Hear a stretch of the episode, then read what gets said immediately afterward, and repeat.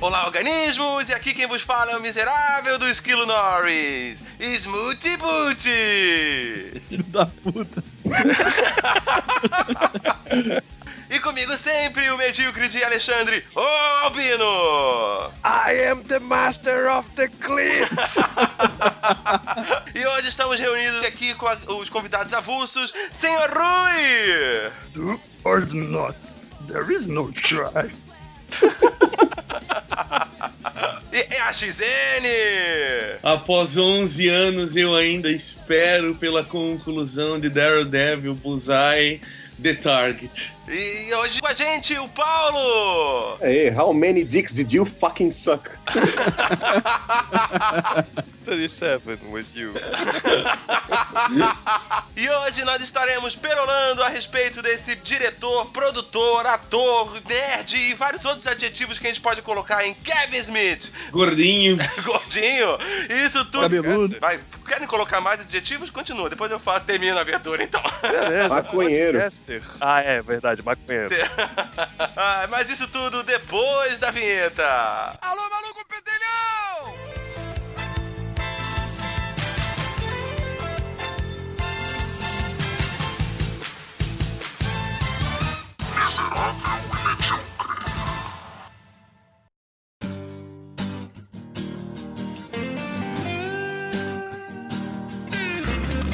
Eu acho que o, uma- o que é interessante pra falar é que ele é de Nova Jersey, né, cara? Onde se passam todos os filmes dele, né? É, onde se passam todos os filmes dele. O bicho era, era balconista e, e ele filmou o Clerks, né? O balconista, no, no- no local de trabalho.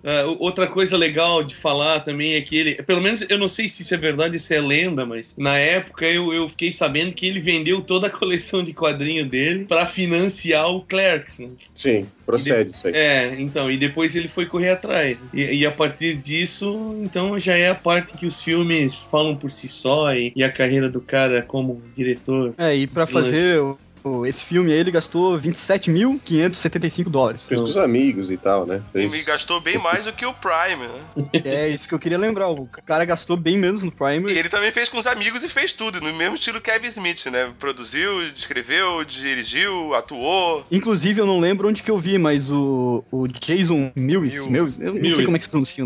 Mills, trabalhava com ele na, nessa loja de onde foi gravado. O Jason Mills é o, o Jay, né? O Jay. É. O Jay. É amigo de infância dele, cara, o Jason Mills. E, e são, eles são sócios, né? Eles têm uma produtora hoje, né? É, Cara, é o West, cara, na real. né? É, o- É. um tal de Scott Moser, Moser. que é parceiro dele em... Eu achava que era o Jay, que era o sócio dele. Não, Não. é outro cara. Ele, ele Não. tem sociedade na. Ele tem uma banca de quadrinhos em Nova Jersey, a Secret Stash, que é. O nome é Jay and Silent Bob's Secret Stash. E daí o Jason Mills é sócio ali. Ah, só. Tem até um seriado sobre isso. É um reality show, né? Isso. É. Mother, motherfuck, mother, motherfuck, fuck, motherfuck, motherfuck, noise, noise, noise. One, two, one, two. Come, son of Jarrell! Kneel before son! Snoochie boochies. Quando eles eram novos, o Jay era o mais novo do grupo deles. E ele sempre fez esse tipo de piadinha. Ele sempre foi. O Jay que a gente vê no- nos filmes é o Jay que ele é na verdade, assim, sempre com essas piadinhas de ah, vou pegar meu pau, esfregar a cara daquela mulher e não sei o quê. Aí chegava a mulher perto dele e ele já ficava tudo tímido, quieto. Daí a mulher passava, quando ela ficava mais um pouquinho longe, tá ligado? Ah, eu vou esfregar meu pau naquela mulher, tá ligado? Então ele não tinha muito coragem realmente de, de dar em cima das mulheres, mas ele sempre com essas piadinhas. Então uma das coisas que ele fazia, como ele era mais novo e mais fraquinho do grupo, digamos, ele vinha de vez em quando com aquelas piadinhas sem graça do tipo, ah, eu vou comer a tua mãe, eu vou esfregar meu pau na tua mãe, não sei o quê. E quando ele via que o cara ficava bravo, ele falava assim, não, não, não, não, Snoot Boot, man, Snoot Boot. E começou a criar essa expressão só pra dizer assim, ó, não, é brincadeira, não, fica tranquilo, é só zoação. então o Kevin Smith deixou bem claro assim que, ó, Snoot Boot significa, não, não, é só brincadeira, é só zoação. Isso começou, só que começou só como Snoot, depois foi Snoot Boot, depois Snoot Boot, sei lá o que lá, e ficou uma, uma frase quase incompleta, assim. sabe? É, dá pra ver pelo. No começo do Jane Silent Bob Strikes Back, que ele canta um rap. É, dá a Sim. entender que as primeiras palavras dele é fuck, né? Que a mãe dele só fala palavrão, deixa eles na frente da lojinha, que eles passam a vida inteira vendendo droga. Aí que o Jay começa a falar fuck, fuck, fuck. Fuck, fuck. Fuck, fuck, fuck. Mother, motherfuck. Mother, motherfuck, fuck, motherfuck, motherfuck, noise, noise, noise. One, two, one, two, three, four. Noise, noise, noise. Smoking weed, smoking weeds. Doing coke, drinking beers. Drinking beers, beers, beers. Rolling fatties, smoking blunts. Who smokes the blunts? We smoke the blunts. Rolling blunts and smoking. Uh, let me get a nickel bag. 15 bucks, little man. Put that shit in my hand. If that money doesn't show, then you owe me, owe me, oh. My jungle love, yeah. Oh, we, oh, we, oh. I think I wanna know ya, know ya. Yeah, what? What the hell are you singing? You don't know Jungle Love? That shit is the Mad Notes. Written by God herself and handed down to the greatest band in the world. The motherfucking time!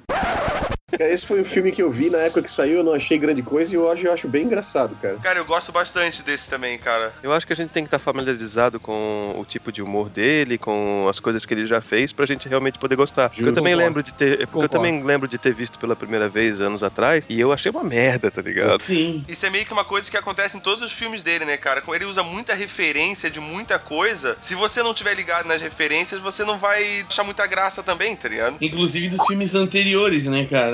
Sim, exatamente. Ah, o próprio Jay e Silent Bob estão em vários filmes, né, cara? Eles vêm desde o balconista, né? É, eles São em todos do, desse universo. É a, a produtora do Kevin Smith com o Scott Moser, que se chama View Askew. Aí os fãs apelidaram esse mundo de View Askew Universe. É um trocadilho de nome com universo, do nome e tal. E todos os filmes que tem é, esse cenário, tem esses personagens, o Jay e Silent Bob estão neles. Ó, tu- tua voz tá dando uma cortada, Rui. Opa, Repete. desculpa, de onde? Sei lá. Universe. É View Askew Productions. Productions, sei lá. Que é a sociedade dele com esse Scott Moser. Que os fãs apelidaram de View Askew Universe. Eu acho que eu tô repetindo agora, mas foda-se. Vai cortar depois. eu sei que não vai cortar, mas enfim.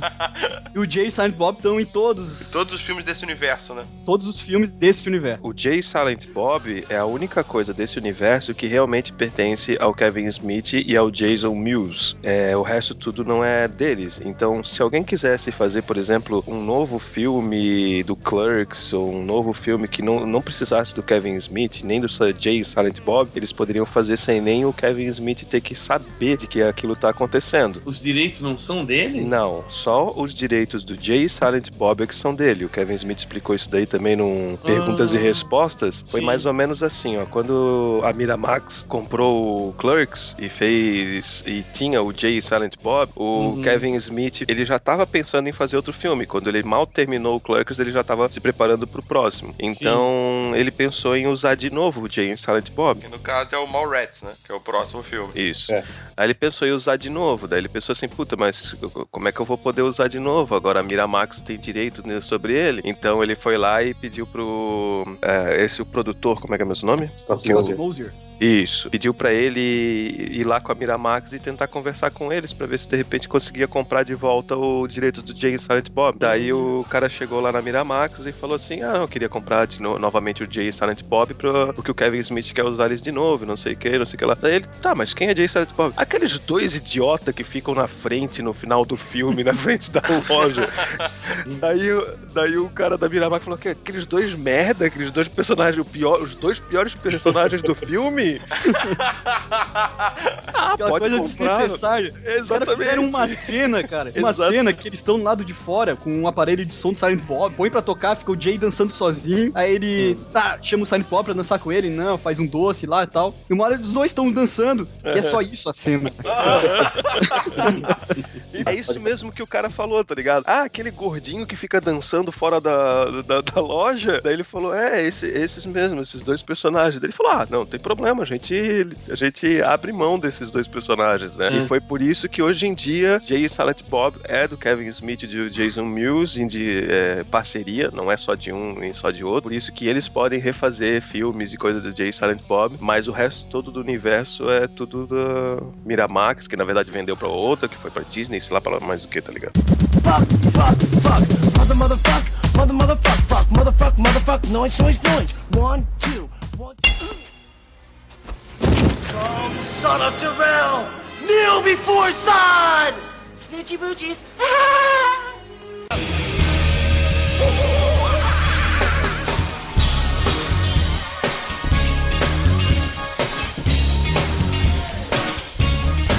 Tem uma história engraçada do Jason Mills, que o Ed, eu não sei se ele vai lembrar, mas é na época da banca, eu Hum. vi em algum lugar, cara, eu não lembro como, não lembro aonde, eu só sei que eu vi uma foto do Jason Mills dizendo que ele era um outro cara. É um desenhista que era, que a gente gostava na época, eu não sei se o Ed vai lembrar do Duncan Fegredo. Ah, Duncan Fegredo. Tu lembra dessa história? Sim, sim. E a gente não sabia quem era o Jason Mills. A gente era a época do VHS, a gente tinha visto, acho que só, o- Ah, sim, sim. só o sim. Chasing Amy naquela época. Eu falei, cara, tu sabia que aquele loirinho cabeludo do lado do, do Kevin Smith é o Duncan Fegredo? Cara, o Ed contou pra uma galera isso. Eu não, eu não sei se fui eu que fiz isso, cara. Eu acho que era o Dennis, tá ligado? Eu acho que eu contei pra ti, cara. Posso estar errado, mas eu lembro de estar. na minha cabeça eu visualizo você, assim. Eu lembro contando. O cara Mas- contou pra uma galera, cara. Ai, Ó, cara. É a falta de Deles, internet. então, faz- o direito de resposta, né? Falta de internet faz coisa, né? Ninguém É, sabe. pois é, não, mas, é, mas eu me lembro que os caras eram bem parecidos mesmo, cara. Eu não me lembro direito da história como foi, mas eu lembro que, que eles eram bem parecidos, cara. Girl, I love to show you. Wait a minute. J- Jerome, Morris.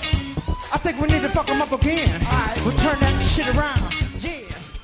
A gente falou, né, que no, Cli- no Clickers ele é meio desnecessário, o Jay e Silent Bob, né? São cenas que não fazem parte de nada, né? Sim. Já no Mallrats, cara, ele, eu, eu acho que a participação dele, pra mim, é a melhor coisa que tem no filme, tá ligado? Os caras no Mallrats, pra mim, é, o filme é, é engraçado, a parte massa é quando tá com eles, tá ligado? No filme. Eu não quero desmerecer, porque eu sou fã pra caralho dos caras, mas o Jason Lee como Brody Bruce, cara, é sensacional. Ah, sim, não, é animal, é muito bom, mas pra mim a parte principal, o mais engraçado, o mais engraçado são os dois, cara. E inclusive no final do, do Mallrats, eles dão o gancho já pro Jay, e Sil- Jay Silent Bob Strike Back, né? É, e a partir do Mallrats, todos os finais falam assim, ó, o Jay e Silent Bob vão voltar... Por exemplo, no fim do Mallrats falam, eles vão voltar no Chasing. Não. Aí depois o Chasing Amy diz que eles vão voltar no Strikes Back, só que tem o Dogma antes. E no Clerks 2, eu assisti agora pouco antes de gravar aqui, diz que eles vão retornar num, num futuro próximo. Eu acho que uma das melhores coisas do Mallrats é aquela moreninha com olho verde. Meu Deus, que mulher gata, cara. A mulher do é TS? É a mulher da morte lá no filme do Brad Pitt, lá não tem? Isso. Claire Furlani, né? Sei lá. Eu não sei o nome dela, cara. Só sei que ela era gata pra Calma, caralho. eu tenho, eu tenho uma foto dela topless aqui, deve ter o nome Ela dela. fez o filme do Ah, Basquiat. legal. Pra galera que tá ouvindo, isso é sensacional mostrar uma foto topless dela agora. a melhor coisa no Mallrats é a mulher de três mamilos, tá ligado? Ah, é, pode crer. Cara, e aquela hora que o cara encontra o Stan Lee lá e começa a perguntar sobre como o coisa faz sexo, ou como ele vai no banheiro, e o senhor o elástico, e, e todas aquelas perguntas de cunho sexual lá dos super-heróis, né? cara? É, Aliás, Smith. isso, cara, é a marca do Kevin Smith, né, cara? Exatamente. É a Ai, camisinha exatamente. de kryptonita pro super-homem, esse tipo de coisa. né? cara. Cara, quem nunca trocou uma ideia sobre esse tipo de bobagem, né, cara? Essa é a genialidade do Kevin Smith. Ela é colocar assim, como ele realmente disse assim: Ah, por que, que você entrou no ramo de filmes? Olha, olha, eu queria ver coisas que não tinham na, no, no cinema, que eram conversas orgânicas e reais sobre assuntos que eu e os meus amigos falamos de besteira o tempo inteiro. Eu queria que aquilo ali tivesse na telona. E daí, quando eu vi é, o Quentin Tarantino com o filme é, de Reservoir Dogs, Cães aluguel. Coisa legal isso. E eles estavam tudo conversando numa lanchonete, assuntos idiotas sobre o dia a dia e coisa e tal, inclusive assuntos nerds. Então, Sim. eu pensei assim, ó, tá, calma aí. Vale fazer filmes sobre um grupo de cara falando besteira sobre coisas nerds e geeks? Isso eu consigo escrever. Então ele foi lá e começou a criar e foi atrás do ramo de, de escritor. A assinatura dele é aquela montoeira de merda com conotação sexual que a gente, como homens, a gente sabe que a gente fica falando o tempo inteiro, tá ligado? Cara, mas ele dá uma assinatura única pros papos nerds, cara. É, dá pra ver, o cara manja daquilo. cara. O cara Sim. escreveu daquilo e Sim, manja sim. muito daquilo. Destaque, na minha opinião, pro, pra análise que ele faz pro Star Wars no Chasing Amy, cara. Aquilo ali é um troço muito fodido, cara. Não, no. Não, todos os filmes dele têm uma referência do Star Wars. Mas o Chasing cara. Amy, ele fala do. A rebelião é, um, é um- na verdade, é um grupo de clã, querem remover o elemento negro da galáxia. E quando o Ah. Darth Vader tira a máscara, na verdade, revela um homem branco velho dentro. Tranquilo, Que quer dizer que todo homem negro quer ser branco por dentro. Eu E, tinha- cara, é muito massa. Todos os filmes desse universo têm uma referência a Star Wars, cara. Incrível. Isso que me deixa mais fã do cara ainda. Pele do Besterol contra-ataca tem até o Mark Hamill ali, tá ligado? Sim. É, tem a Carrie Fisher também. Ela faz Sim. a freira no começo. Sim. Fuck, fuck, fuck. Mother, motherfuck, mother, motherfuck, fuck, motherfuck, motherfuck, noise, noise, noise. One, two, one. Oh, son of Jarrell! Kneel before son! Snitchy boochies.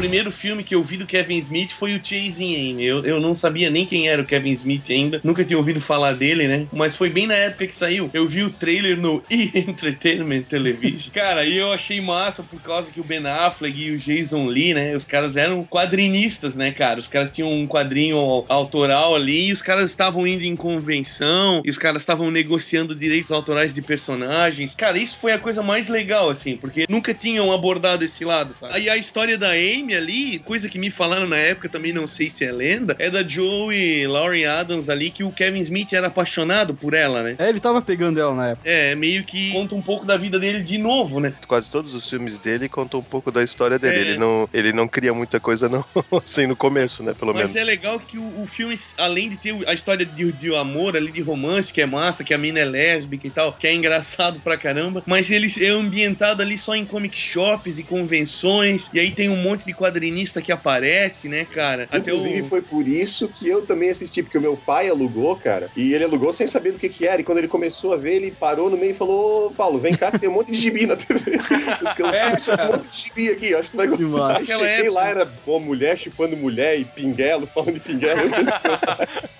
O meu contato com o Kevin Smith foi ah, mais ou menos a mesma coisa. A minha irmã mais velha, que assistia Barrados no baile, alugou Barrados no shopping, né, cara? Que nome mais cretino, né, velho? Sem saber o que que era. Daí ela colocou pra assistir e eu, tipo, ah, fui ver, tava junto com ela, comecei a assistir e pirei pra caralho. Não tinha ideia também de quem era o cara, que foi mais ou menos naquela, na época mesmo do Barrado no baile, né? Sim, e esse nome foi propositalmente traduzido dessa forma pra cá, nós brasileiros, por causa da Shannon Doherty. que ela é Exatamente. Ah, a Walsh. do Barrados no Baile. Que inclusive no filme o gordinho chama ela de Brenda e ela dá uma porrada no cara, né? O gordinho lá do- tentando ver o veleiro na- naquela imagem 3D, que eu tenho até que falar que eu sofro da mesma coisa que ele, eu não consigo ver aquelas imagens, cara. pois é, eu também não, nunca vi isso aí na minha vida. Sério? Vocês dois são o quê? Retardados. Vocês têm que deixar o olho vesgo, às vezes adianta. Vale tanto a pena assim?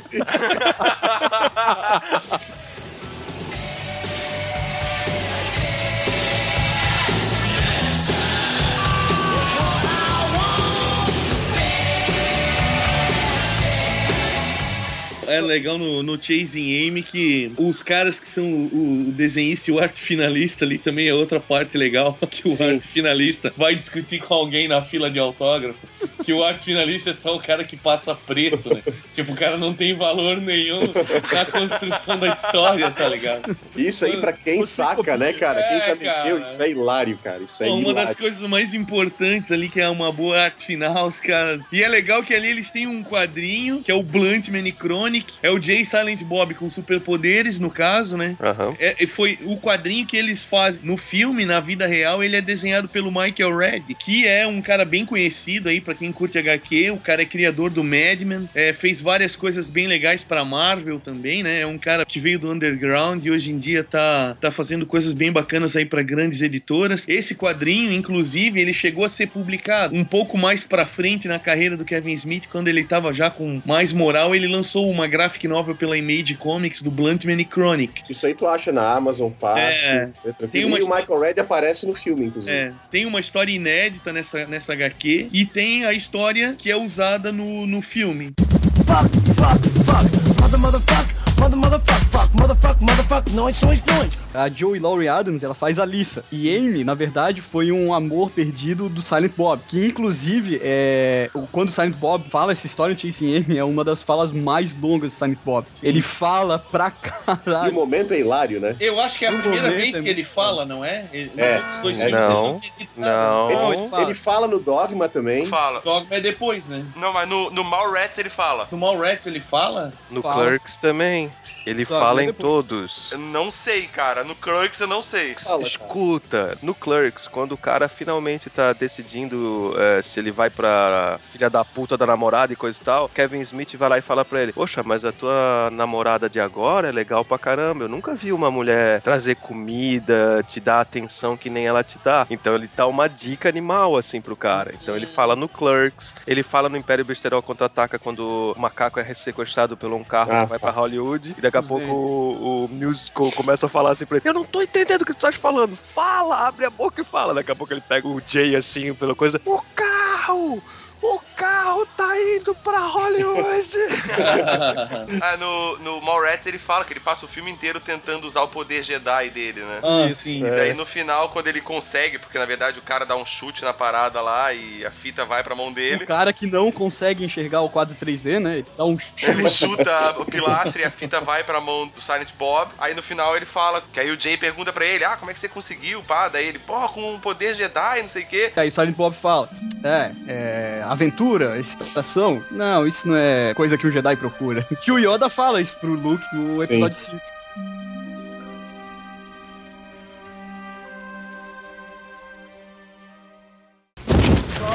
Son of Terrell! Kneel before Sod! Snoochie boochies. Conceivable, unbelievable.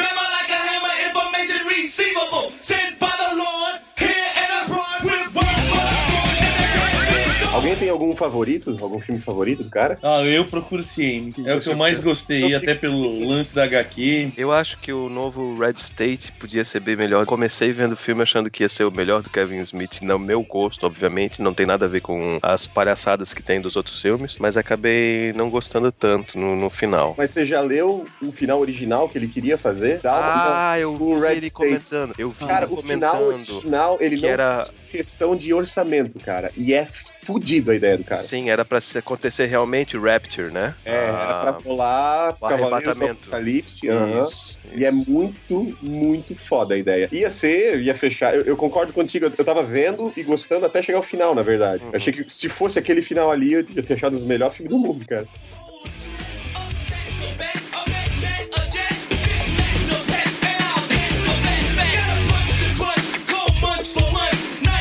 Quando eles eram bem jovens, assim, o Jay foi o último a chegar no grupo de amigos dele, fechados, assim, sabe? Que era o Kevin Smith, mais uns dois ou três caras, nerds e coisa e tal. Daí ele foi chamado pelo outro amigo do Kevin. E o Kevin não gostou, porque ele era novo demais, ele é um guri novo demais. Aham. E esse amigo do, do Kevin falou pra ele assim, ó, porra, não, mas o cara é legal, o cara é gente boa e o cara é engraçado pra caralho. Aí mesmo que o Kevin odiou o Jason eh, antes de, de conhecer ele, porque ele era o engraçado, tá ligado? Então, porra, como é que vai chegar um outro cara engraçado? Daí a primeira viagem de carro que eles fizeram, o Jay foi eh, sentado na frente e ele começava a botar, eh, esfregar o pau e começar a botar o pau pra fora do nada, assim, e falar um monte de besteira. E o Kevin ficou atrás, assim, borrado, mas pensando assim, sabe? Pô, esse cara é engraçado mesmo, cara. Daí, depois de um tempo em que eles passavam um pouquinho, alguns dias depois, o Kevin ainda não gostava dele e nunca interagia muito com ele. De repente, o Jay chegou na, o Jason chegou na, na casa do, do Kevin, bateu na porta e falou assim: ó, "Ó, os outros caras não estão fazendo nada, não querem fazer nada, tu não queres fazer alguma coisa? A gente fica, sei lá, curtindo, alguma coisa assim. Vamos o vender Kevin- droga na frente da loja de souvenir. E o Kevin ficou puto, ele falou assim: Como? Eu e tu? Não, eu e tu a gente não faz nada. Tu é amigo do fulano, tu não é meu amigo. Eu e tu não vamos fazer nada junto, tá ligado? Então não- nem adianta. Ele falou assim: Tá, então eu posso entrar pra gente ficar aí curtindo, fazendo alguma coisa. aí foi quando o Kevin foi obrigado a deixar o Jason entrar e começaram a curtir aquela tarde ali, ele meio que forçado, tá ligado? Param. Aham, curti. Aí agora a gente coloca na edição. Não. Legalize it.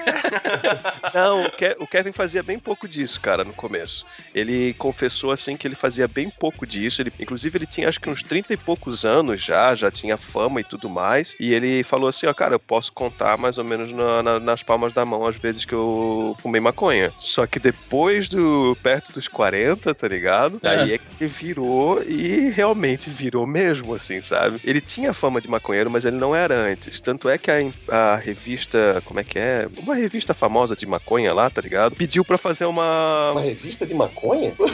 Que doido. Não, é uma revista mais ou menos assim. Bom, depois eu procuro ali, depois eu falo pra vocês. Mas Acho que o Paulo se interessou pela literatura. não é. Tô curioso. Mas peraí, Eu acho dá, que se a dá revista pra de fumar? maconha- Dá pra fumar?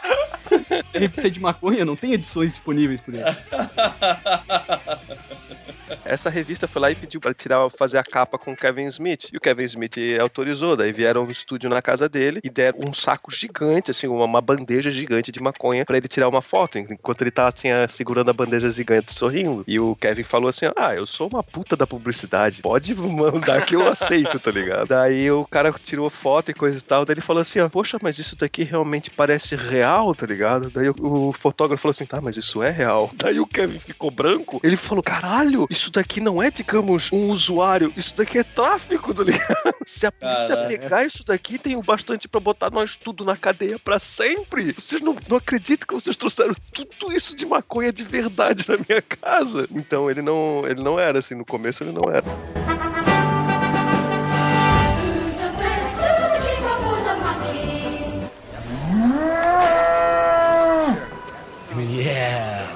Ooh, check that shit out, man. The internet. Let's see if those fucks wrote something new about us or that stupid ass flick.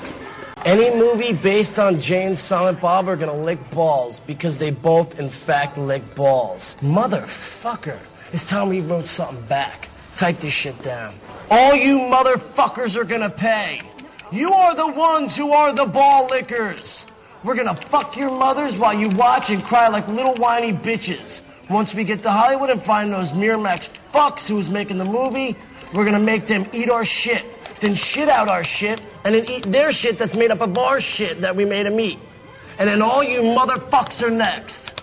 Love, Jay and Silent Bob. That'll show those fucks.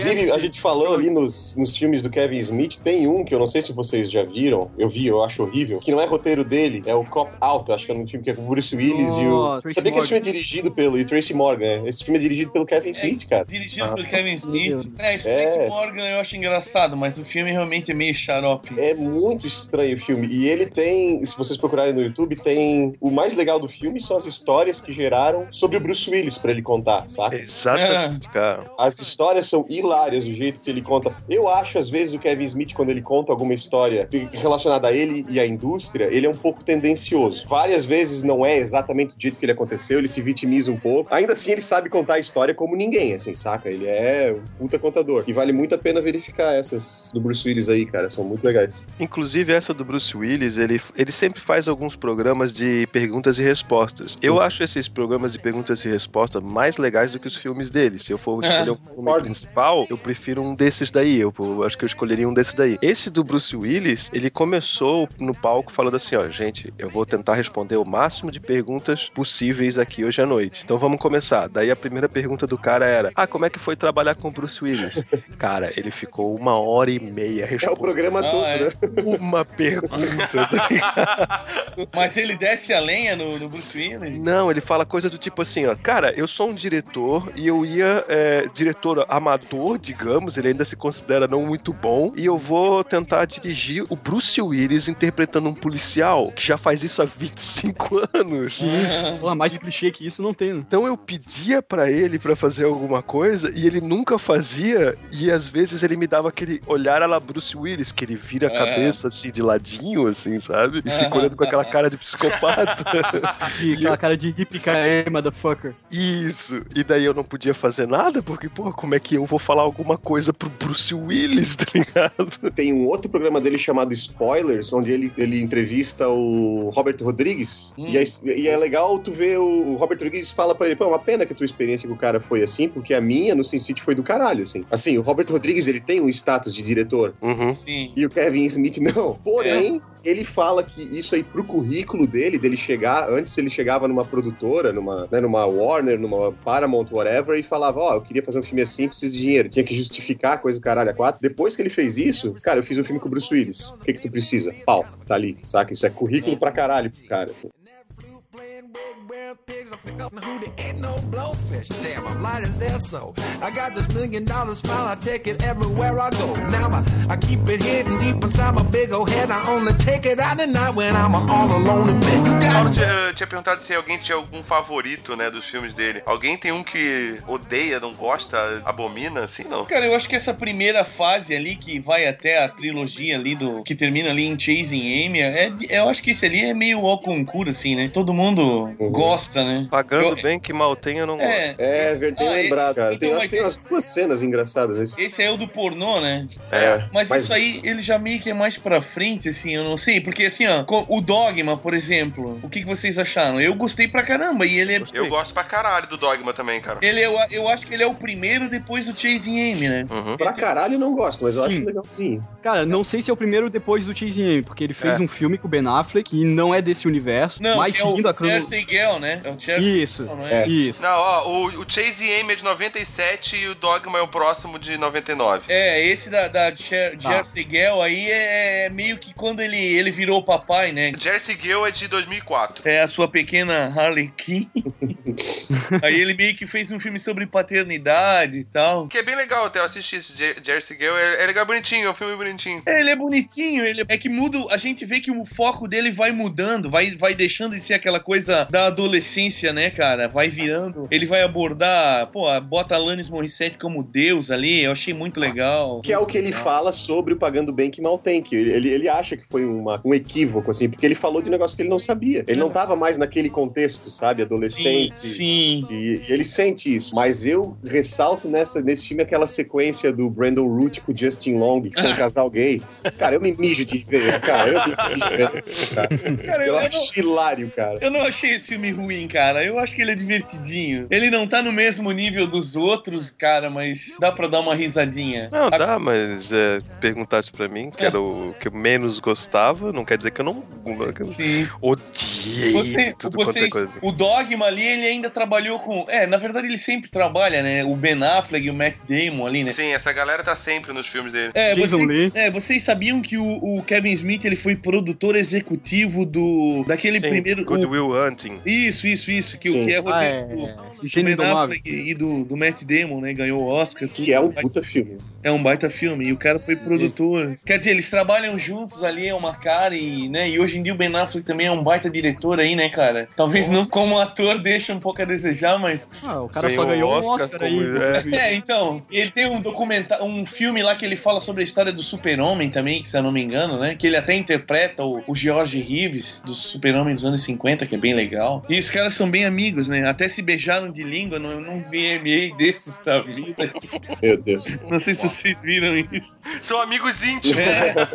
Porra, Ela uma escrotizada. O. Kevin Smith, ele é cristão mesmo, assim, sabe? Então, apesar de Dogma, apesar de Ah. Seita Mortal, que é aquele do Red State, tá ligado? E o irmão dele é homossexual. Então, ele tem completa liberdade, assim, de, de fazer as brincadeiras, de falar, assim, sabe? Porque ele realmente não vê problema nenhum. Só que ele acha chato, assim, que o pessoal da religião avacalha tanto com os homossexuais e com todas as coisas. As abordagens que ele tem né, no Chasing Amy, principalmente, que a história toda é centrada em homossexualidade, acho que ele aborda de uma maneira que não fica ofensiva, cara. Exatamente. Não. Ele é aquele, inclusive, ele é massa. apoiador, né? Ele é apoiador do. que O Albino falou dos, dos perguntas e respostas que ele fez, o Albino talvez já tenha visto. Sim. Tem um que ele trata disso, assim, ele trata de quando ele. Ele já foi em sessão de cinema onde tinha gente protestando com a postura dele em relação a homossexuais, assim. Que ele, ele só não, não tem problema, como ele apoia. Ele, é- ele tem muito amigo gay, ele tem, tem muita amizade no círculo homossexual. Só que eu acho assim que no Chasing Amy eu achei assim legal, gostei. Realmente ele não avacalha tanto, só que é como algumas lésbicas também já falaram que é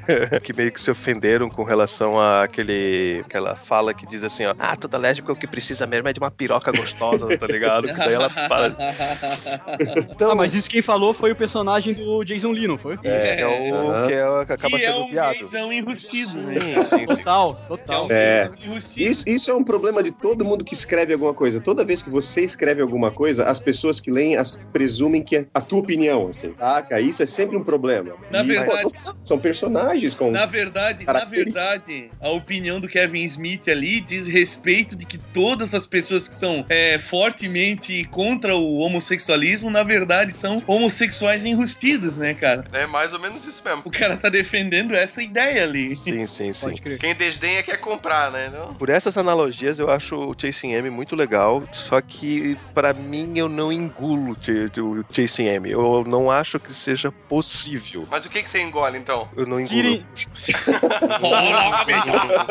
Oh, Tire as crianças da sala. Então, gente, é, eu, eu não acho realmente possível, assim, sabe? Uma mulher, eh, digamos assim, totalmente lésbica e coisa e tal já há alguns anos, de repente deixar de ser por causa do, de um cara qualquer. em- É, não é o cara Não, não quero, é é o um Ben cara Affleck, qualquer. cara. Ah, isso é verdade. Às vezes ela não deixou de ser, né, cara? Ela só, tipo, ah, beleza, o que cair na rede é peixe. É, a mina, a mina era meio bissexual, na real, né? Ela era meio bissexual no começo das, das loucuras dela que ela foi se encontrando, segundo o que explica no filme. Depois disso, ela virou lésbica e pronto. E uma outra parada, cara, quando o personagem do Ben Affleck leva ela pro estádio pra ver o, o jogo e questionar ela sobre um, um homenagem que ela tinha feito, que o Jason Lee falou pra ela que ela fez. Aí no final ela confessa: Ah, realmente, eu fiz não sei o que, tava na casa do cara, é isso que tu queria ouvir, não sei o que. Ela disse que fez com um cara que já era um personagem apresentado no Clerks, primeiro filme, e com o personagem que a atriz mesmo tinha feito no Mallrats. Ah, sim, sim. Então, é, é como se ela, através de dois personagens, fez uma homenagem com um cara só. Pegou as duas. Ah, Nessa mas cena do deixa jogo eu- de hockey, inclusive, aparece o- a lenda dos quadrinhos, Rob Liefeld, cara. Ah, é. Ah, é. Aparece o Rob Liefeld nessa cena. Quando, é, quando eles saem discutindo que eles brigam, um Ah. cara olha pro outro e fala, pô, eu falei que vinha aqui, era legal, alguma coisa assim. Ele Sim. fala pro Rob Liefeld isso. Aliás- Pode ser que eu esteja falando merda que nem eu falei do Duncan Fegredo, né? Você sabe. É, vamos combinar que o seu histórico já não tá sendo muito confiável, né? Give me a nudge, it's a live dope honey.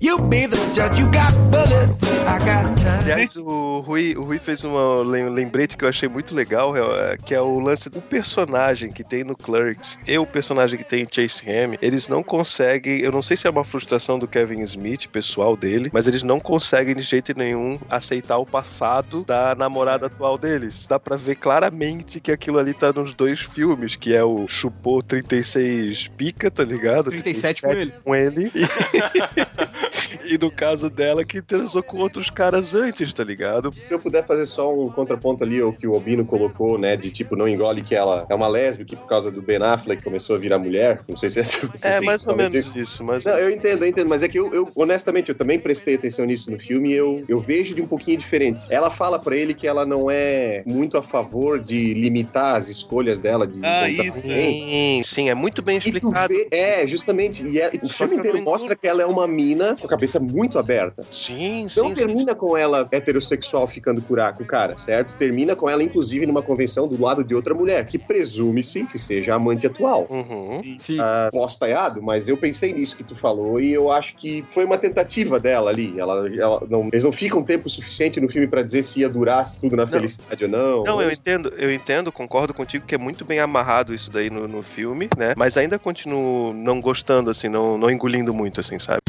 Fuck, fuck, fuck. Mother, motherfuck, mother, motherfuck, fuck, motherfuck, motherfuck, noise, noise, noise. Não, mas essas referências cruzadas a personagens dos outros filmes ali, realmente isso é bem legal, né? Essa vida comum ali cria uma, uma, uma sensação de realidade pra história dos personagens, né? É bem legal. E, e, e é legal que nessa cena aí, no final, quando ele tá lá divulgando seu próprio quadrinho lá e encontra ela com a sua suposta namorada, eles estão a poucos metros de Joey Quesada e Jimmy Palmiotti, né, cara? Que eram quadrinistas de verdade. E do, do meio underground que mais tarde fecham um contrato com a Marvel. A Marvel falida, né, cara? Que chega, fecha. Presidente da Marvel hoje em dia. É, a Marvel falidaça vendendo direitos autorais aí pra pagar a conta. Fecha um contrato dando total liberdade pra esses dois caras, pra eles escolherem quatro personagens e fazerem o que eles quisessem. Aí eles, com a ajuda do Kevin Smith, eles desenvolveram a linha Marvel, Marvel Knights. Knights. Que, que naquela época, pra quem acompanhava quadrinho, era só mais uma qualquer merda, Joey Quesada não era nada, e o Kevin Smith já tinha o seu currículo. O- os caras escolheram o Demolidor, que era um cara que tava lá, não tava nem mais entre os 200 gibi mais vendidos. Kevin Smith escreveu, Joe Quesada desenhou e Jimmy Palmiotti arte finalizou. E o gibi foi um sucesso. A primeira edição já estreou logo em primeiro lugar e ela se manteve assim até o final da, da história, que teve oito partes, né, cara? E ela deu início a uma re 12, né? revitalização da Marvel. eram 12? Não, do Kevin Smith era oito. Ué. Oito,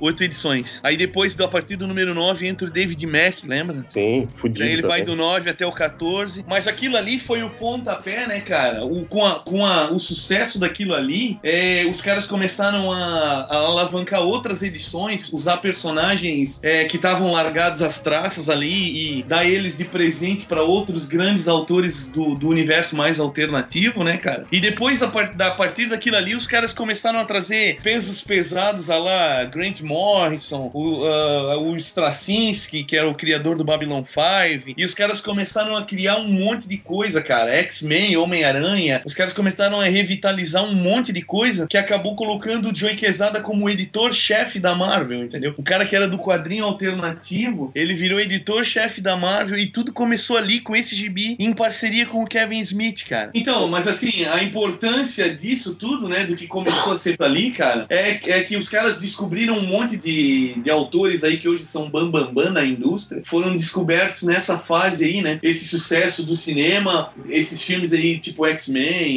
e outras coisas, vieram tudo de roteiro desses caras, sabe? Inclusive, o Ed levantou um ponto bom agora, que acho que ia ser chamado mais tarde, mas é que eu, talvez o Ed concorde, eu prefiro o Kevin Smith como roteirista de quadrinho do que como diretor de cinema, cara. Ele também prefere cara. isso, tá? Ele falou, ele tá quase abandonando a carreira de cinema de diretor e já perguntaram pra ele assim, ó, tudo bem que o senhor tá abandonando, mas o que que realmente te faria fa- fazer voltar? Quanto dinheiro ou que tipo de projeto? Digamos assim, ó, se você fosse assumir um novo Batman, alguma coisa assim. Aí ele respondeu assim, ó, eu prefiro é, ser chamado pra assumir um novo gibi interessante do Batman do que um novo filme do Batman, porque o gibi eu sei que dá pra fazer ele ficar mais ou menos 99,9% do jeito que eu queria. Exatamente. Com a história que eu queria, com as imagens que eu queria. E o filme não é assim. Então eu prefiro deixar o filme pra galera mais nova de hoje em dia, ou mais experiente e tudo mais, porque ele tá quase abandonando, cara, esse lance de. Então, eu acho legal a gente falar um pouco da, dessa trajetória também, já que a gente falou dos filmes, né? Começou ali com o Demolidor, que foi, como eu falei anteriormente, ali Isso nos quadrinhos, né? os quadrinhos. É, ele deu o start para a série Marvel Knights, que virou sucesso, que promoveu muita gente, que revelou muito talento, que deu início a uma série de coisas bem legais na Marvel, né? Ele, é uma série, a parte que ele escreve é de oito capítulos. Ela, ela mexe com religião também. Ele tem meio que uma preferência por isso, né? Onde que, se eu não me engano, aparece um. O Paulo pode me ajudar, é um anjo que deixa uma menina para ele cuidar, né? Não É, um lance mas é uma, isso é uma pegadinha do malandro na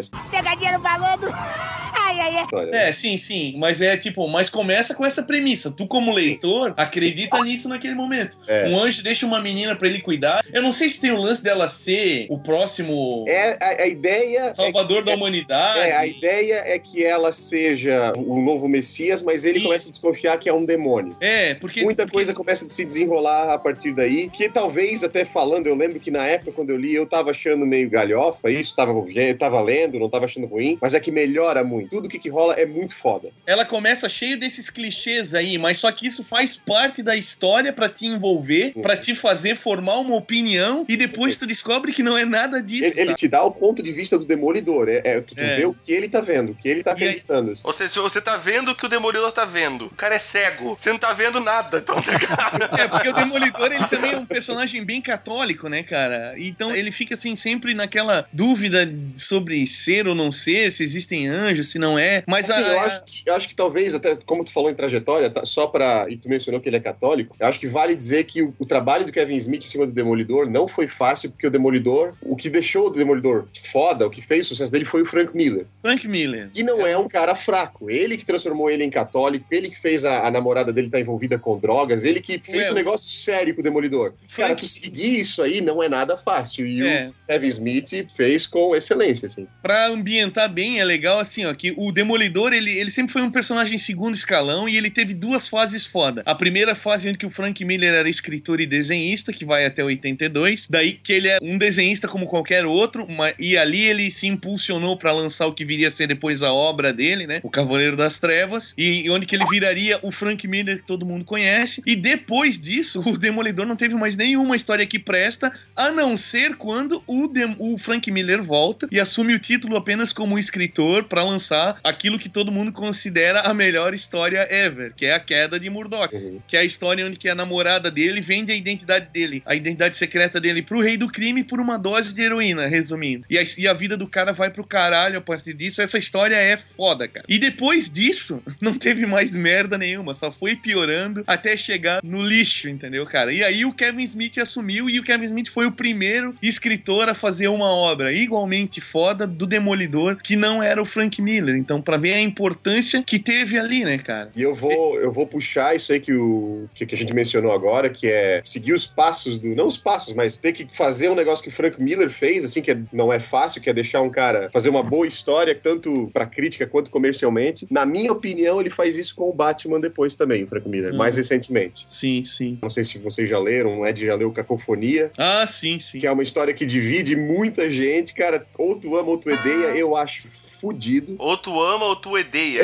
Odeia é meio ódio pelo Ed, né, cara? Fuck, fuck, fuck.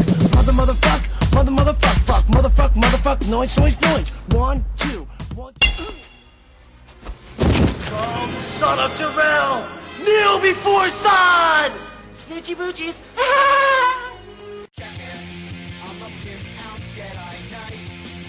Mas enfim, o Kevin Smith ali, ele, ele fez essa, essa fase de Demolidor aí que foi absurdamente elogiada pela crítica. O Demolidor foi número um de vendas, as oito edições. Depois ele foi substituído por outros escritores muito bons também. E o Kevin Smith seguiu o caminho dele fazendo os filmes que ele tinha aí, né, cara? Ele ficou esse tempo no Demolidor e foi uma surpresa porque realmente ninguém conhecia essa faceta dele. Por esse bom momento aí, ele aproveitou pra alavancar os quadrinhos das séries dele. Ele fez do Clerks, ele fez do Bluntman e Chronic, ele fez uma outra coisa lá. Ele fez algumas coisas, tá? Entre minisséries e. E aí o cara, em um determinado momento, ele é convidado pela DC Comics, cara, pra escrever um qualquer personagem que ele quisesse. Aí o que que ele faz? Ele escolhe o personagem, um dos personagens preferidos da infância dele, que é o.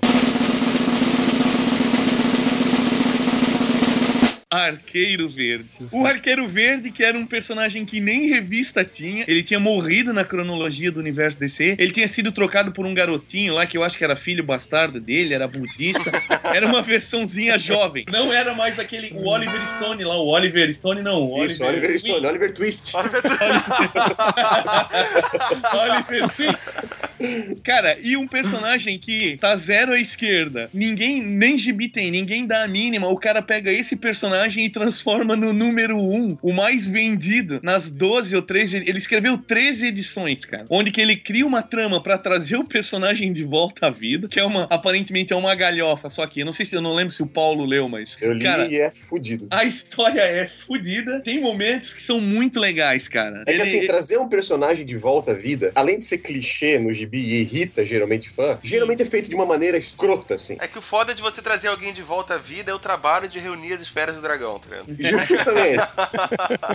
Cara, ele Exato, fez de uma maneira plausível com as histórias que já tinham acontecido. Super buscou pesquisa. bastante referência, bastante pesquisa e fez um negócio extremamente plausível pra É. mitologia de super-heróis, assim. Arqueiro Verde é um personagem Zé Ruela, cara. O gibi que mais vendeu durante 13 meses, cara. Por causa do Kevin Smith, saca? Os diálogos que ele colocava ali eram no mesmo estilo dos filmes. Então, tem uma cena, cara, que é uma das que eu mais gosto, assim, que ele tá num restaurante com a, a ex-namorada dele, que é a Canário Negro, né? Os dois estão no restaurante jantando. E depois que ele voltou à vida, eles estavam meio assim, eles não estavam mais juntos, no caso. Aí Eles foram conversar Claro, ele morreu. se, É, mas ele, ele estava vivo no momento. E, e eles não querem mais ficar junto e tal. E daí o, o, o, restaurante é invadido por uns ladrões lá. E os caras vão pedir resgate, escambau. No melhor estilo duro de matar, assim, sabe? E aí eles pegam e começam a lutar com os vilões lá, cara. Termina assim aquela cena que eles estão de, de costas um pro outro pra se proteger, né, cara? E eles derrotam todo mundo. E quando a luta acaba, assim, um olha pro outro, eles começam a se beijar. E aí na cena seguinte eles já estão na cama, né, cara, conversando. E os diálogos do, do Kevin Smith sempre naquela linha bem cheia de, de duplo sentido, né, cara? Aí eu sei que uma hora é, é, eles. é, eu não sei o que, que eles estão exatamente falando. E a, a Canário Negro fala assim: É, será que você ainda tem mais algumas flechas pra queimar aí, pra disparar? Aí ele falou: Eu tenho muitas, mas primeiro eu quero me divertir aqui pela floresta de Sherwood.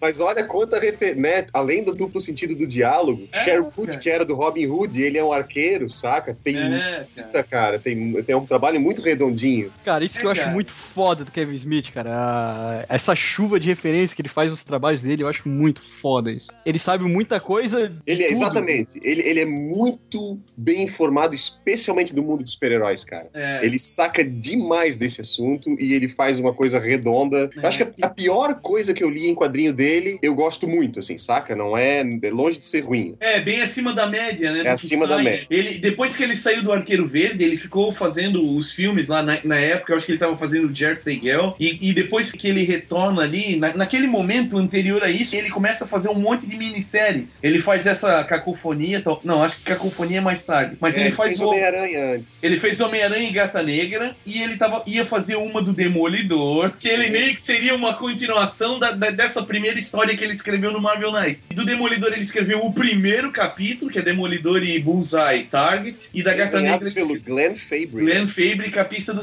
do Preacher. E aí ele parou as duas publicações, a Homem-Aranha e Gata Negra e o Demolidor, pra fazer os filmes. E daí, tipo, dois anos depois, o cara voltou, continuou a Gata Negra e finalizou, e o Demolidor ficou por isso, cara. Então eu tenho essa edição, ela é uma edição, ela é número um de uma minissérie de quatro partes, que não saíram nem a segunda, nem a terceira e nem a quarta. Isso é de 2004, cara. E o cara disse que ele não ia continuar porque ele achou que o primeiro capítulo estava muito abaixo do que ele esperava como uma coisa razoavelmente de qualidade e ele deixou todo mundo de graça.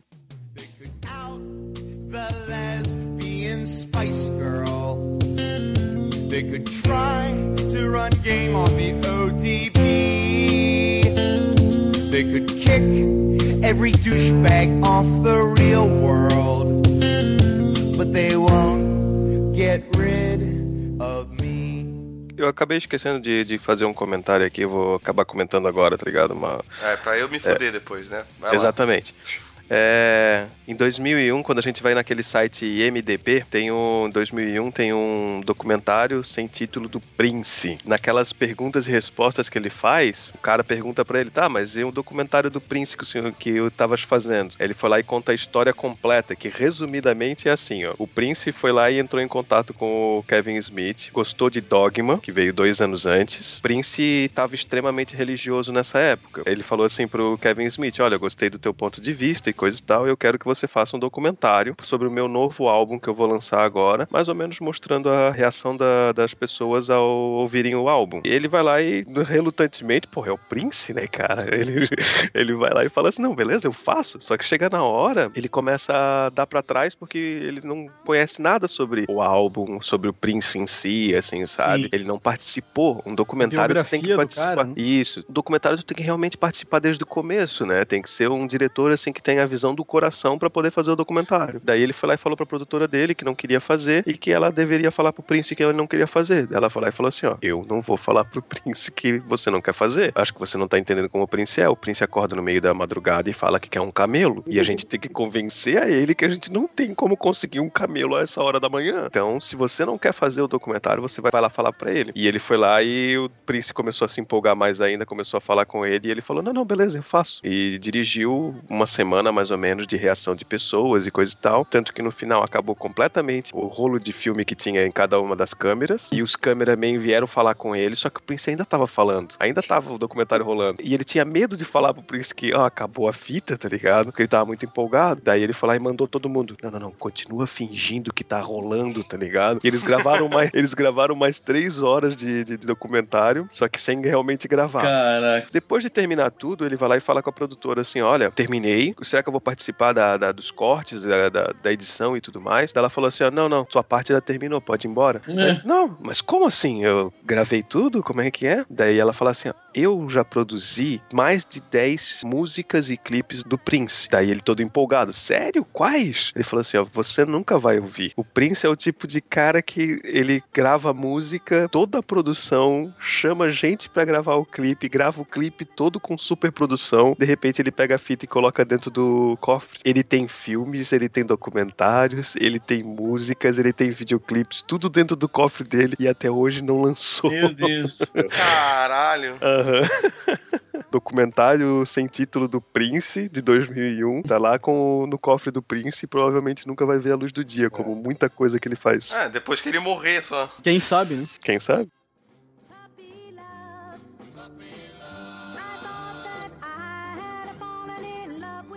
É, o- esse lado de documentário dele aí também é legal. Tem um com o Stan Lee, né? Que eu acho que todo mundo deve ter assistido. Sim, que ele gravou. Ele fez a entrevista com o Stan Lee na época que tava gravando o Quarteto Fantástico, né? Onde o Stan Lee elogia a fase dele no Demolidor pra ele. É, Stan Lee fala, tua fase do Demolidor é muito foda. Cara, é bem legal esse documentário aí. O Stan Lee conta várias, vários trechos aí, vários easter eggs da criação dos, Mas o- personagens ali. O legal desse documentário é que dá pra ver o Kevin Smith como fanboy mesmo. do- Fanboy, né, cara? Total. O cara não só consegue entrevistar o Stan Lee, receber elogio do Stan Lee, mas conseguiu fazer três filmes com George Carlin. É. Caralho, pode O que crer. esse cara fez, meu? É...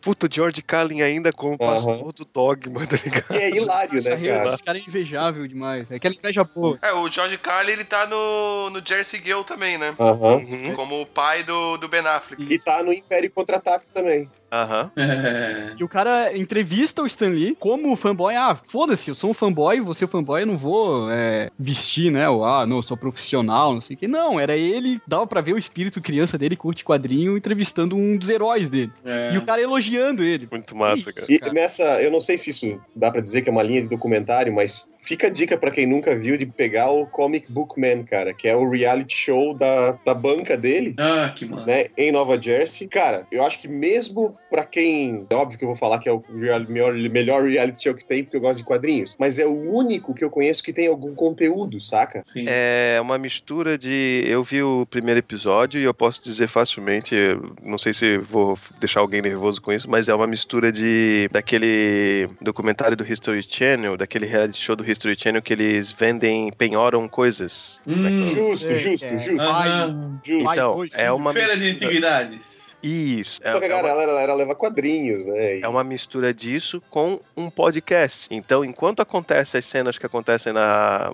durante o dia, por exemplo, que é gravado na store, na, na- na lojinha de, de gibis, de quadrinhos, no final do dia eles fazem um pequeno podcast conversando sobre as coisas e outras coisas também. Então fica bem legal. Eu gostei pra caramba. Pô, e vocês É assistem isso onde? Eu assisto no Netflix americano, cara. Pô, É, idem. Ah, quando tu falou Netflix, eu me empolguei, mas quando for Ah. americano.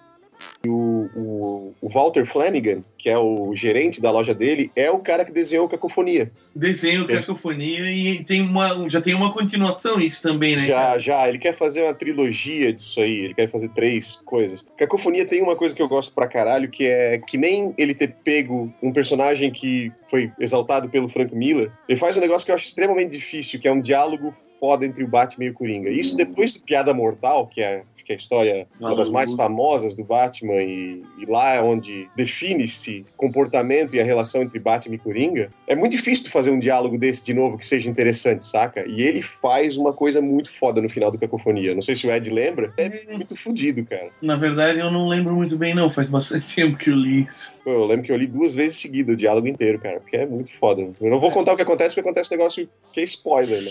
Eu Só, Eu, fazer uma observação aqui. Quando vocês falaram no. É Walter Flanagan?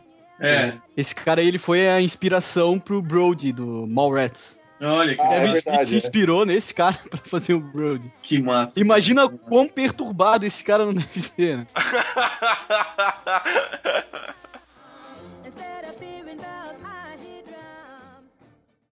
Fuck, fuck, fuck. Mother, motherfuck, mother, motherfuck, fuck, motherfuck, motherfuck, noise, noise, noise. One, two, one. Oh, son of Jarrell! Kneel before sod! Snitchy boochies.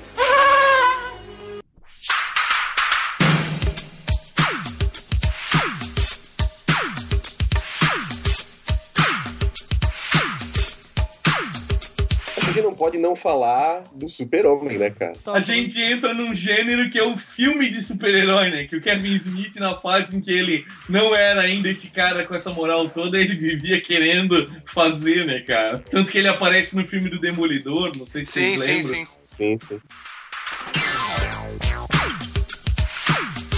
Aconteceu, ele chegou a rotorizar, ele foi convidado pela Warner pra fazer um filme do Super-Homem, na época ia ser dirigido pelo Tim Burton, e ia ser o Nicolas Cage, o Super-Homem. Pensar que a gente chegou... ligado, cara. É, cara, a gente chegou perto disso ser realidade, velho. Tem Era uma fotos- fase negra, né, cara? Justamente. O roteiro, ele tá acessível na, na internet. Ele fez o roteiro. Estranho, eu li já. Teve muitas demandas esquisitas ali. Inclusive, eu, eu- eu li faz muito tempo, mas se eu não me engano, ele fez o, o Lex Luthor ser de Krypton. Não. É, ia ter umas coisas toscas, assim. Só que acabou não acontecendo, porque o Tim Burton queria trazer um roteirista da equipe dele mesmo. ah, acabou não, não fechando nada disso aí. Nem o roteirista, né? Nem o Kevin Smith, nem o Tim Burton dirigindo, nem o Nicolas Cage atuando. Graças a Deus. Sim, mas deixa eu só comentar sobre essas loucuras que o Paulo tá falando aí. Foi, na verdade, foi mais bizarro do que isso. Antes da parte do Tim Burton já começar a ser bizarra, o começo de tudo isso daí pro Kevin Smith também foi, assim, surreal. Ele foi chamado pra, pra fazer. Não, ele foi chamado pra dar um pitaco sobre um possível roteiro que tinha pra Superman. Então ele chegou lá e, posso ser honesto, tá, tá uma merda. Vocês realmente pagaram pra alguém fazer isso daqui? Daí o pessoal vai lá e fala pra ele, sim, sim, é, quem a gente pagou foi tal pessoa. Esse cara aí, eles acabam fazendo diversas reuniões, inclusive com o Kevin Smith e o dono atual do, do roteiro. Os dois se juntam pra tentar fazer um roteiro melhor. Mas quem tá dando os, pi- quem tá dando as, a- a- dirigindo o Kevin Smith na, no roteiro, digamos, e falando pra ele como é que ele queria fa- fazer as coisas, é John ex-cabeleireiro, isso, ex-cabeleireiro da Barbara Streisand, tá ligado? Que acabou. E isso, bizarro, ele acabou virando produtor e coisa e tal, e escritor de, de filmes. E nessa época, assim, ele, tinha- ele não conhecia nada sobre o Superman. Tanto é assim que tem. Entre muitas histórias bizarras que o Kevin Smith comenta, que eu vou. Não vou falar tudo isso daqui aqui, mas procurem na, naqueles coisas que eles fazem de pergunta e resposta, que ele diz tudinho lá. É, o link É. logo abaixo na sua tela. É. É, no post tem o link aí. É, eu acho difícil, mas tudo bem. Hum, Se vira, Albino, esse é o teu trabalho. Mas uma das coisas bizarras que o cara falou, tá ligado? Assim, é, ah, o Lex Luthor vai na, na Fortaleza da Solidão. Tá, mas por que, que ele não luta com ninguém? Por exemplo, os lacaios do Superman, daí o Kevin Smith. Mas como assim? O Superman não tem lacaios. ah, não, então coloca lacaios ali. Ai, não, mas Deus. o Superman não pode ter lacaios. Ele fala assim, tá, então faz o Lex Luthor lutar com um urso polar, então, tá ligado? E daí, daí na, na luta mais, ah, digamos, que seria o Tchan do filme, ele falou assim, cara, mas tem que ter uma aranha gigante. Dele, como assim uma aranha gigante? A aranha é um dos animais mais perigosos do mundo. Então, você tem que fazer alguma coisa, tipo, não sei, alienígena, alguma coisa assim. tem que ter uma aranha gigante. Daí o Kevin Smith, rindo dessas coisas todas, ele contou todo o resto da história. Ele falou, o Kevin Smith falou assim, ó, tá, mas dois anos depois, esse cara aí, ele acaba produzindo um filme que é Wild Wild West, com o Nossa. Smith. E o que que eu acabei vendo no cinema? Uma aranha gigante, tá ligado? Porque o cara queria muito. Ainda bem que isso não deu certo, né, cara? É, ainda bem. Só, só ficou feio pro Nicolas Cage que teve a foto divulgada lá É. dentro do Mickey. E o John Peters, cara, antes de cogitarem o Tim, eles, eles queriam o, o, cara, o Sean Penn como super-homem. Nossa senhora, cara. Ah, ah, mas quanto ao Nicolas Cage, cara, é, devido a memes e modinhas da internet, tem foto do Nicolas Cage em tudo quanto é coisa que você pode imaginar. Cara, mas dá uma olhada na foto dele de uniforme, o horror. É, É horrível, é horrível. é uma das mais feias, fácil. Não tem cara de super-homem, cara. Ele tem cara de Nicolas Cage, esse que é o problema. Exato. Saca? Ele tem que, tinha, tem que ser alguém desconhecido pra fazer um cara assim. É, essa, essa época aí também era anos 90, né, cara? Era uma fase negra aí do, do quadrinho norte-americano.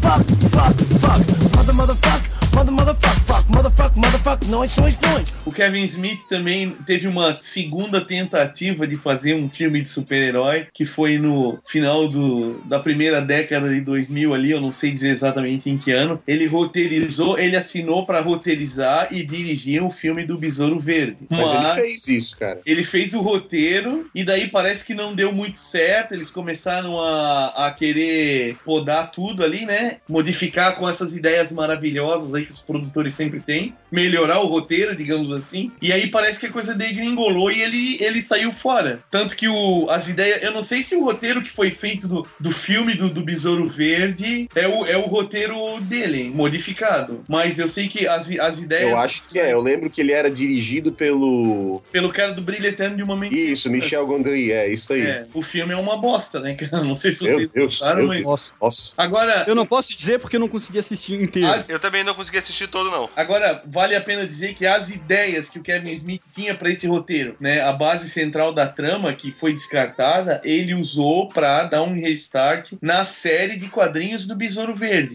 a qual ele escreveu também algumas edições que saiu pela Dynamite Entertainment e foi um sucesso. né? Isso foi publicado até, até um ou dois anos atrás, ainda era publicado. Mencionando que o Kevin Smith fez uma ideia pro roteiro que não foi usada no cinema e ele transformou pro quadrinho, isso já aconteceu inclusive com o Frank Miller, cara. É. O Frank Miller roteirizou o Robocop 2, que ainda respeita mais o roteiro dele, mas o 3 tem só a semente do cara, e ele lançou mais tarde um quadrinho com o roteiro do que era pra ter sido o filme. Que é animal, violentaço, fudido, porra. Fuck, fuck, fuck. Fuck.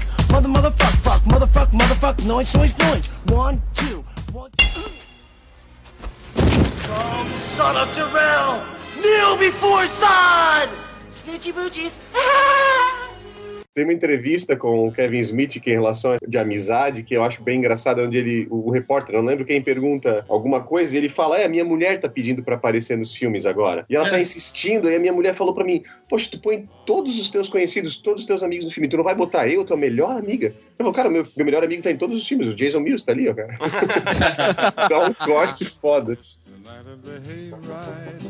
The way that we hugged to try to keep warm while taking a sleigh ride. Magic moments, memories. Tem uma cena muito foda que eu acho no, no balconista, cara, que é aquela cena que ele tá. que o cara tá na locadora pedindo uns filmes pelo telefone e chega a mulher com a filhinha, cara, falando assim: ah, eu queria o filme Os Cachorrinhos Felizes, que ela adora. Ele disse: ah, calma aí que eu tô com o fornecedor agora no telefone aqui. Ah, então eu vou querer uns filmes aqui. Eu quero Caralho no- na Buceta 2, quero Tetas Infernais, eu quero Cus Arregaçados, Enfermeiras Anais.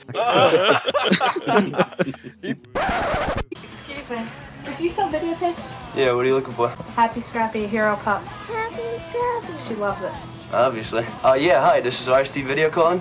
Customer number 4352. I'd like to place an order.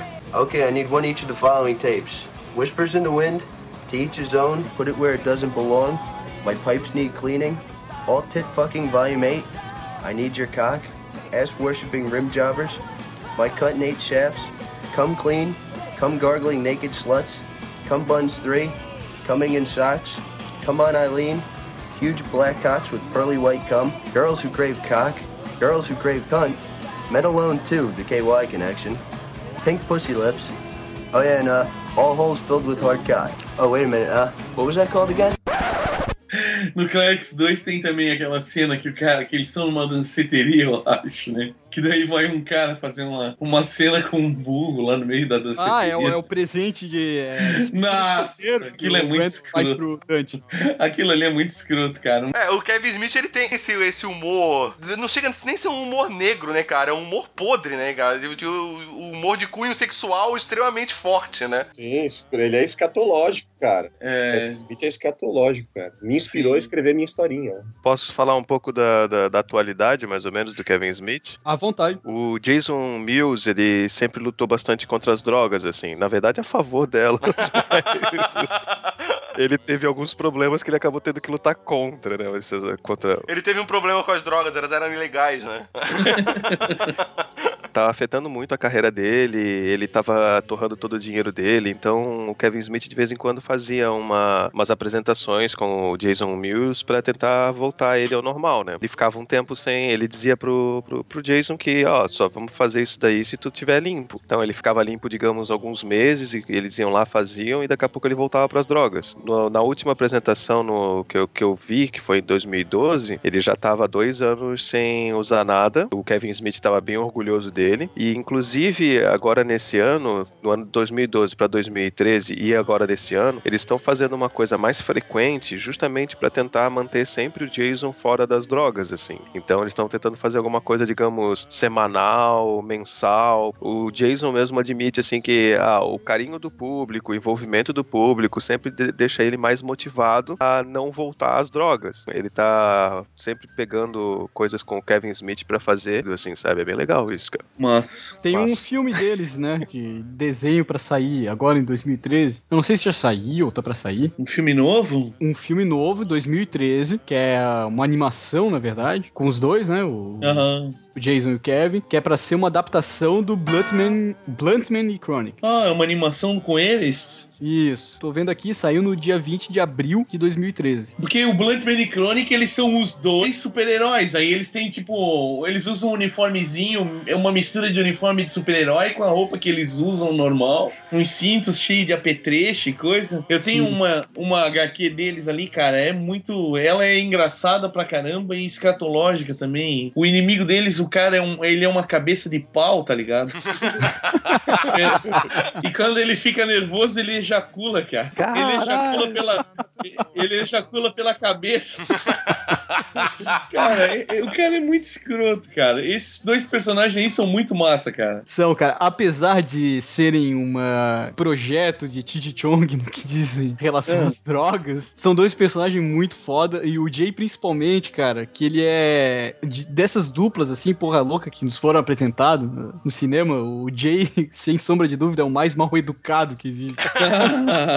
o cara consegue ofender todo mundo. Não, ele não é nem mal educado, porque nem educado ele foi, né, cara? Porque pelo, pelo que mostra no filme, ele foi abandonado na frente da loja e foda-se, né? Então nem, a- nem educação ele teve, né? Então, o Jason, ele sempre era muito porra louca, assim. Durante os filmes, principalmente, assim, as drogas ajudavam bastante. E só que ele, como ator, assim, era difícil meio de, de controlar. Então, o Kevin sempre tinha que, que sentar com o Jason, é, com um roteiro, explicando pra ele como é que ele ia ter que agir, coisa e tal, antes de gravar as cenas. Daí, quando eles foram gravar Dogma, eles ainda estavam, o Jason ainda tava na- no espírito de, ah, isso daqui é brincadeira, vamos fazer filme, coisa e tal, mas ainda fazendo bagunça, né? O Kevin Smith tentando convencer o Jason, olha, é, não é bem assim. Dessa vez a gente vai ter atores realmente fortes, assim, fortes. É, e até porque Sim. o Dogma, eles, os papéis deles são muito mais importantes pra trama do que os filmes anteriores. Daí o Jason vai lá e fala, tá, mas que ator que vai ter que é foda? Ele fala, não, o Alan Rickman. O Alan Sim. Rickman é aquele que fez o bandido do Die Hard, do Duro de Matar. assim, Hans sabe? Gruber. É, Gruber. Eterno. O clássico. Bom, Ah, Chris Rock, Salma Hayek. che- sim, Tem a a Salma Linda Hayek tá gostosa. A Salma Hayek tá gostosa. Sim, mas naquela época... Salma Hayek é gostosa, maior- não tá É gostosa. gostosa. Isso aí, cara, não tem Até- contexto onde ela não tá gostosa. Até Não, fazendo mas é- mas- Kahlo, cara. Gostosa. E ele fala assim: não, o cara é foda e o cara não vai gostar se a gente não, não tiver, não saber as nossas falas e coisa e tal. E o Alan Rickman, é, na hora que o Jason ouviu isso daí, assim, meio que tomou, assim, vergonha na cara e foi meio. acordou. Então ele tava com medo de conhecer o Alan Rickman. Então na próxima ensaio que o Kevin Smith tava fazendo pessoalmente com o Jason, porque ele sempre fazia isso em todos os filmes, porque o Jason era um porra louca e não lembrava das falas, ele começou. O Jason começou a recitar todas as falas certinha do filme. Daí o Kevin chegou, tá, mas cadê o teu roteiro? Ele falou: não, não, não, já memorizei tudo. Tu memorizasse? Ele falou: não, eu memorizei, pode me testar. Ele vai lá, vai testando. Daqui a pouco ele fala assim, ó, ah, eu também lembro, eu também memorizei a fala dos outros atores em cada cena que eu apareço. Ele falou, ah, para com isso. E ele testou o Jason e realmente coisa. Tá, mas por que que tu fizeste tudo isso? Ah, agora eu tô com medo daquele ator Alan Rickman que tu falou que é foda pra caralho. eu tô com medo de ele ficar bravo comigo e me bater, ou sei lá. muito bom, cara, muito bom. Fuck, fuck, fuck. Mother, motherfuck, mother, motherfuck, fuck, motherfuck, motherfuck, noise, noise, noise. One, two, one. Come, son of Jarrell! Kneel before Sod! Snoochie boochies.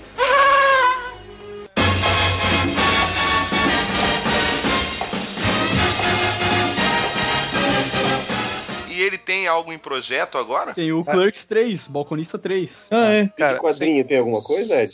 Não que eu saiba, cara. E, eu acho que, que não. Cara, quadrinho pode não ter, mas segundo as entrevistas na- nos últimos meses que eles fizeram, eles têm bastante projetos pequenos, assim, de é, podcast, aquele mesmo Comic Book Man. Eles estão fazendo bastante coisas, assim, que o Kevin Smith tá orgulhoso de hoje em dia. Ele tá chegando próximo do que ele queria, sempre quis. Ele queria ganhar dinheiro sendo ele mesmo. A, Que massa. a ponto, assim, de tu chegar e falar assim, ó, tá, o que que tu faz pra viver? Aí Ele não vai falar, ah, eu sou diretor. Não, eu sou o Kevin Smith.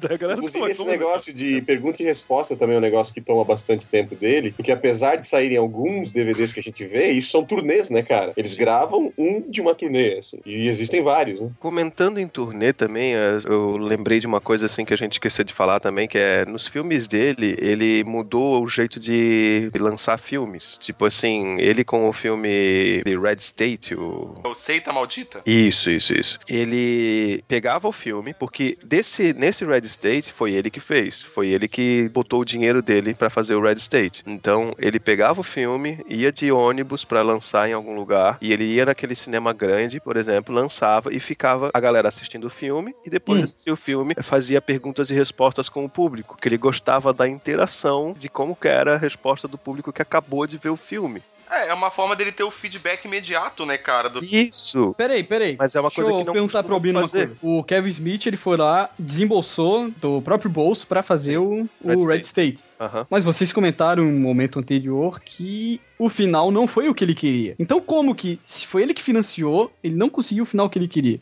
Ai, ai, ai. É que tem distribuição. Eu, eu, eu, não, eu não sei o quanto que, do meu, do meu conhecimento, eu não sei o quanto que ele desembolsou. Ou se foi parte da divulgação. Inclusive, se você ouvir qual é pra ser o final, tu vai ver que ia ser um negócio épico, assim. É, porque assim, ó, o, o, o comentário que a gente fez, que o Paulo é, fez muito bem, na verdade, que a gente acabou até esquecendo, é que ele não fez o outro final também por falta de orçamento. Não assim porque alguém disse pra ele Ah, assim, não, sim, tu não sim. vai poder Tá apresentar certo. isso daí, tá Tá ligado? certo, tá certo. Tá, certo. Não, tá ok, então. Pode continuar. Ô, vou nessa também. Que massa, É, bom. ninguém tem a resposta correta, tá ligado? Então todo mundo foi, é, talvez isso, talvez aquilo. né? Mas vamos combinar o seguinte também, no, no nosso podcast aqui, ninguém nunca tem a resposta correta de porra nenhuma. Eu acho que a resposta correta é, É 42. 42.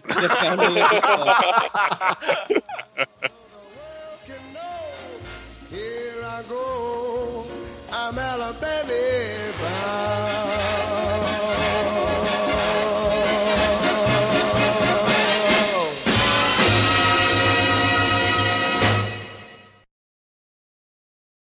cara ficou gordo pra caralho. Sua que nem um condenado nos QA lá. Meu cara. Deus, ele sua demais. Ah, mas todo gordo sua igual um condenado, né, cara? Me mostra um gordo que não sua igual um condenado, tá ligado? Até é. elefante na bunda sua, né, estilo?